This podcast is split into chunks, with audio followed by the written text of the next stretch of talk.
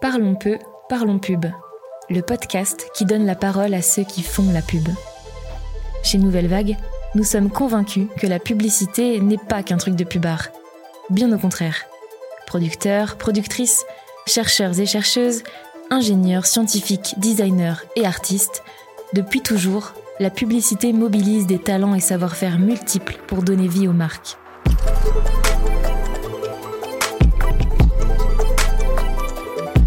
Notre équipe est allée à la rencontre de ces personnalités issues de milieux variés et parfois inattendus pour comprendre les mécanismes et les enjeux d'une industrie qui encore aujourd'hui façonne notre culture. Bienvenue dans Parlons peu, parlons pub, le podcast de Nouvelle Vague, agence Brand Culture.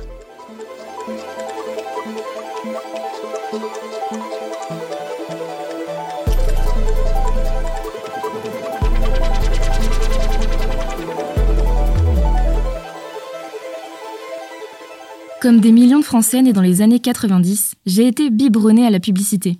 Le nez collé à l'écran cathodique, j'ai grandi avec le poisson Maurice des Chocos Suisses, la marmotte de la fabrique Milka, les trois bigoudaines de ces pirates de Tipiak et les singes Maus Costo de la lessive Homo. Vous voyez de quoi je parle? Allô, le responsable des poissons rouges?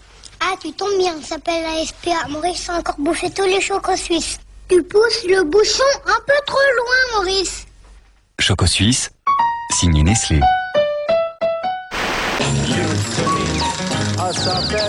Et alors la marmotte, elle met le chocolat dans le papier d'alu. Mais bien sûr. Milka, tendrement au chocolat. Mes crotons, c'est ceux-là. Les autres là, c'est Tipiak. Mais c'est les mêmes. Ils t'envoient des tarchettes. Pirates Les croutons de pain grillé au four de Tipiak, tout est dans la recette. Des personnages drôles, attachants, mais surtout des répliques mythiques que l'on s'échangeait dans la cour de récré comme autant de cartes à collectionner. Des bonheurs simples, tout bêtes, qui m'ont fait aimer les publicités au point de vouloir moi aussi en créer. Aujourd'hui conceptrice rédactrice en agence, je ne peux m'empêcher de fantasmer l'idée, la grande idée, celle qui saura, elle aussi, marquer les mémoires. Une sorte de quête du Graal qui fait de chaque nouvelle campagne une véritable épopée.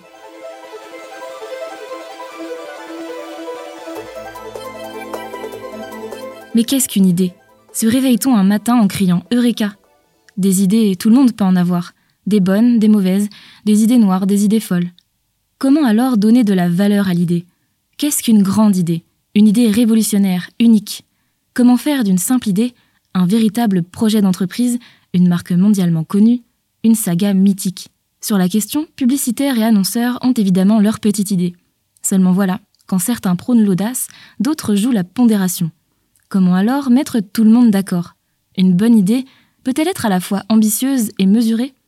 Pour tenter de tirer tout cela au clair, commençons par nous interroger sur le véritable sens de l'idée. Je suis donc allée à la rencontre de plusieurs personnalités, tant côté annonceur qu'agence de publicité.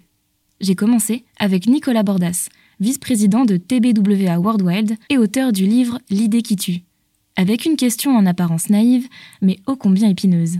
C'est quoi une idée? Une idée, c'est une représentation. C'est une représentation euh, d'un être ou d'une chose euh, de l'esprit. Et c'est très important euh, d'avoir en tête que l'idée est une représentation parce qu'on va le voir dans la manière dont les idées fonctionnent. Le vraisemblable prend le pas sur le vrai. Et donc, une idée, c'est quelque chose que l'on croit vrai. Notre cerveau nous dit que cette table est blanche ou que cette table est beige, et on va croire cette représentation que nos yeux ont donnée à notre cerveau. Euh, où, l'amour est, une idée qui est une représentation, et donc on se croit amoureux, euh, très amoureux ou, ou pas très amoureux. L'idée serait donc une vision, une représentation vraisemblable de notre monde. Mais alors, pourquoi parle-t-on d'idées qui tuent? L'idée qui tue, c'est à la fois une idée forte, une idée radicale, une idée euh, qui réussit, mais c'est surtout euh, une idée qui, pour réussir, a eu besoin de supprimer, de tuer en quelque sorte, d'éliminer euh, une idée préalable, une idée préconçue. Puisqu'en fait, notre cerveau fonctionne de telle manière que pour qu'une nouvelle idée s'impose, elle a besoin d'éradiquer euh, l'idée qu'on se faisait des choses euh, avant elle. Euh, et donc, c'est pour ça qu'il est si important, quand on travaille sur les idées, de se poser à la fois la question de l'idée qu'on veut établir, mais aussi de l'idée qu'on veut transformer, qu'on veut changer. Qu'est-ce qui fait que les gens ne voient pas les choses comme on voudrait euh, qu'ils les voient. Idée, ça vient euh, aussi du grec et, et, ça vient de la notion de vision, de voir en fait. Donc la notion d'idée est très attachée à la notion de vision, puisque cette perception est en quelque sorte une perception un peu visionnaire. Mais pour établir cette vision, on a besoin de se poser la question de, de qu'est-ce qu'on change, qu'est-ce qu'on transforme, qu'est-ce qu'on détruit au fond comme idée euh, préconçu. Et donc, pour établir une nouvelle idée, il faut forcément, d'une certaine manière, modifier ou détruire euh, une idée préexistante. Une idée qui tue, c'est une idée subversive, une vérité nouvelle, si radicale, si forte, qu'elle en devient capable de transformer la réalité, notre réalité individuelle, mais également notre réalité collective. Euh, Yuval Noah Harari a écrit Seules les idées peuvent unir les hommes, et il a raison.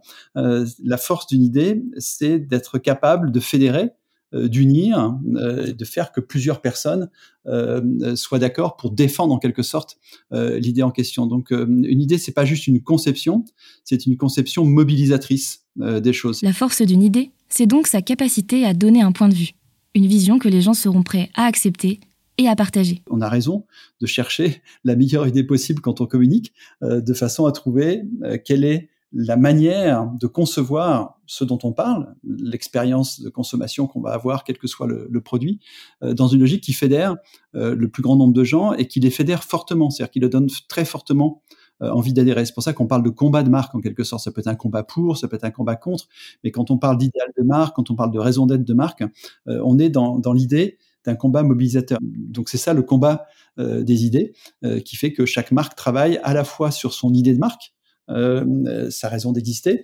euh, et de plus en plus sur son rôle sociétal, mais aussi euh, sur sa communication produit, comment amener une valeur ajoutée d'idées chaque fois que je communique sur, sur mon produit, parce qu'il y a beaucoup mieux à faire que d'informer sur sa différence. Il y a une manière de communiquer qui fait que les gens adhèrent profondément et durablement à ce qu'on leur raconte. On peut donc en déduire que les meilleures idées sont celles qui touchent directement à la raison d'être de l'entreprise. Un combat d'idées donc, mené par l'entreprise et dont la marque serait l'étendard. Rendre l'information accessible à tous à tout moment. Améliorer le quotidien de chacun à petit prix. Innover et inspirer les athlètes du monde entier.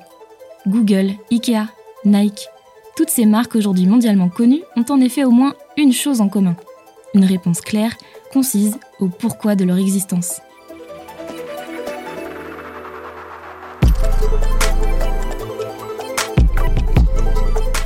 Ça va Pas trop le vertige Si au premier abord le monde des idées paraît quelque peu nébuleux, inaccessible ou abstrait, il suffit parfois d'un déclic, d'une étincelle, pour le voir se matérialiser, que ce soit sous la forme d'une œuvre, d'un projet personnel ou d'une entreprise.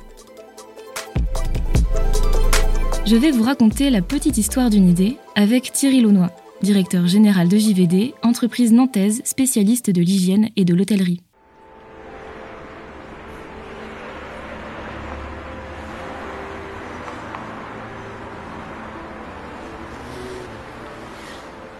Est parti d'un voyage d'affaires à Singapour. Sur place, Thierry Launois a le souffle coupé. Non pas par la beauté futuriste et cosmopolite de la cité, mais par la pollution ambiante. Interpellé, il entreprend des recherches sur la qualité de l'air. En lisant euh, un certain nombre de publications et en m'intéressant à, la question, j'ai pris conscience que euh, le sujet de la qualité de l'air intérieur, enfin la qualité de l'air en général et en particulier de la qualité de l'air intérieur, allait devenir un, un enjeu euh, pour nos sociétés modernes, en particulier euh, dans les pays émergents très pollués, mais aussi dans les, dans les pays euh, déjà bien développés, en raison de différentes causes, hein, qui sont la pollution urbaine, certes, mais le développement d'un certain nombre de maladies chroniques. a, de toute façon, il y a, deux chiffres qui m'ont interpellé. C'est le que dont j'avais absolument pas conscience, c'est que l'être humain respire 15 000 litres d'air par jour et que dans des pays euh, européens, et ça vaut peut-être pour les pays occidentaux en général, on passe 80% de notre temps à l'intérieur où l'air est 8 fois plus pollué. Pour protéger leur santé, les Asiatiques ont intégré des purificateurs d'air dans leur quotidien. Une technologie méconnue des Occidentaux, encore assez peu sensibilisée à la qualité de l'air intérieur. Thierry Launois décide donc de s'emparer de cette problématique, et pour ça, il a une idée. On va chercher à amener sur le marché un produit dont le public n'a aucune idée, puisque depuis des générations, personne n'a vu euh, des purificateurs d'air dans son quotidien ou sur son lieu de travail. À partir du moment où on s'engouffre dans un projet aussi, euh, aussi fou, on peut pas le faire avec euh, des réponses standardisées. On dispose de notre propre designer intégré au sein du, du bureau d'études, donc quelqu'un qui a, qui a beaucoup euh, œuvré pour euh, imaginer et designer des produits qu'on a lancés ces dernières décennies. Et là, on s'est fait violence. On s'est dit que si on voulait euh, nous, surprendre le marché, il fallait déjà nous surprendre, il fallait accepter de déléguer à d'autres euh, la, la compréhension des usages qui allait être fait du produit et euh, l'imaginaire qui allait accompagner le design et ensuite des codes esthétiques qui, qui changeaient aussi de ce qu'on faisait d'habitude. Donc c'était une première avec un designer de renom qui s'appelle Rami Fischler et son équipe euh, avec lequel on a rapidement trouvé nos marques pour aboutir à, à, à un produit qui, qui séduit le marché aujourd'hui. Ce produit, c'est le Shield, un purificateur d'air qui, au premier coup d'œil, ne ressemble pas à un purificateur d'air.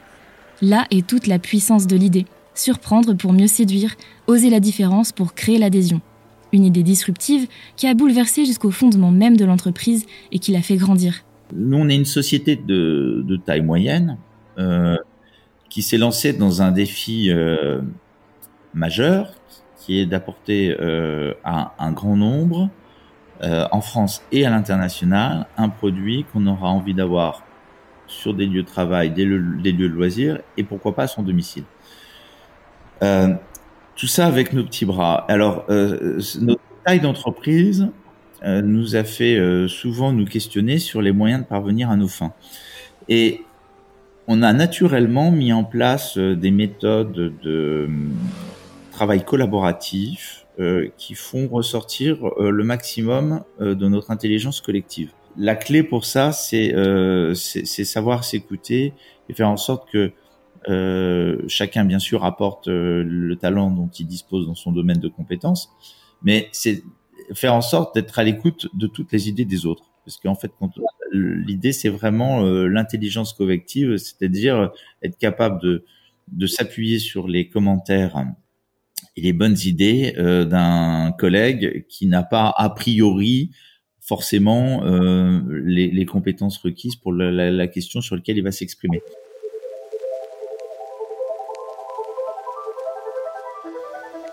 Mobiliser, révéler, faire changer les mentalités et les usages.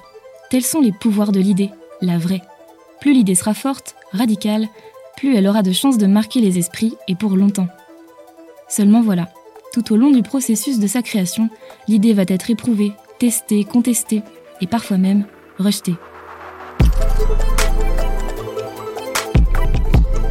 C'est bien ce périple de l'idée qui nous intéressera dans notre prochain épisode sur la valeur de l'idée. Un épisode élaboré en compagnie de personnalités telles qu'Olivier Altman, créatif multiprimé avec qui nous parlerons de la relation passionnée et parfois tumultueuse du couple client-agence. Alors à très bientôt pour un prochain épisode de Parlons peu, parlons pub.